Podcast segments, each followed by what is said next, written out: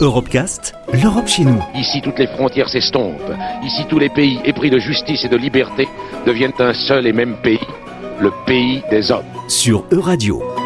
I use Biotherm Blue Therapy Red Algae Uplift Cream, and my skin feels hydrated, my wrinkles are reduced, and the contour of my face is more defined. Nanérade Vaisselle aux algues marines utilise les trésors de la mer comme les algues marines.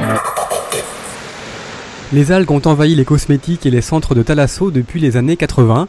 L'image de vitalité, de durabilité, d'énergie, sans oublier bien sûr la dimension naturelle du végétal marin, eh bien ont de quoi séduire les consommateurs. Les algues sont même parfois présentées comme un produit de luxe. En témoigne ce pot de crème hydratante de 50 centilitres vendu 1950 euros. Au-delà des prix de vente parfois démesurés, eh bien les algues sont indéniablement bonnes pour la santé, notamment pour notre peau, comme nous l'explique Hélène Marfin du Centre d'études et de valorisation des algues de Pleubian dans les Côtes d'Armor.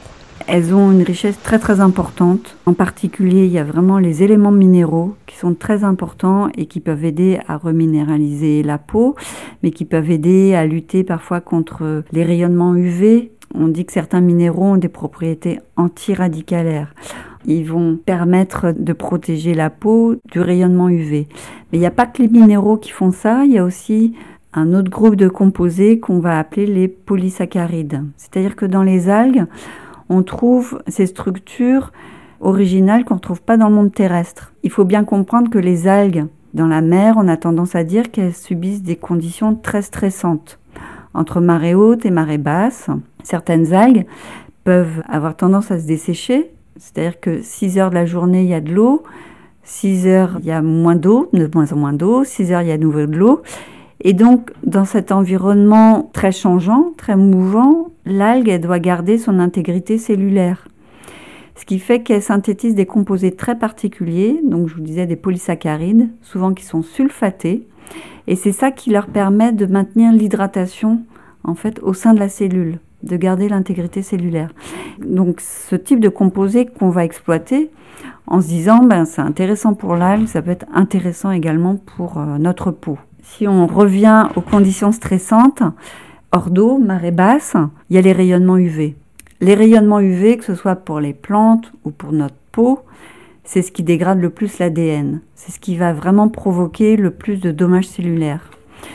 Pour se protéger des rayonnements UV, en fait, les algues synthétisent des composés qu'on va nommer généralement antioxydants. Et dans ces composés antioxydants, on trouve des polyphénols. Alors, les polyphénols, on entend parler dans le thé vert, dans le vin rouge, dans le chocolat. Eh ben, il y en a aussi dans les algues. Et certaines algues en ont beaucoup. Et d'ailleurs, très logiquement, les algues qui sont sur le haut de l'estran, donc qui vont être vraiment souvent hors d'eau, à marée basse, souvent soumises le plus fortement au rayonnement UV, en contiennent le plus, parce qu'elles ont vraiment besoin de se protéger. Et puis, il y a un autre type de composé vraiment très important comme antioxydant, c'est les caroténoïdes. On entend parler par exemple du bêta-carotène dans la carotte ou du lycopène dans la tomate. Ce sont des caroténoïdes. C'est une famille de composés qui comporte plein de structures différentes.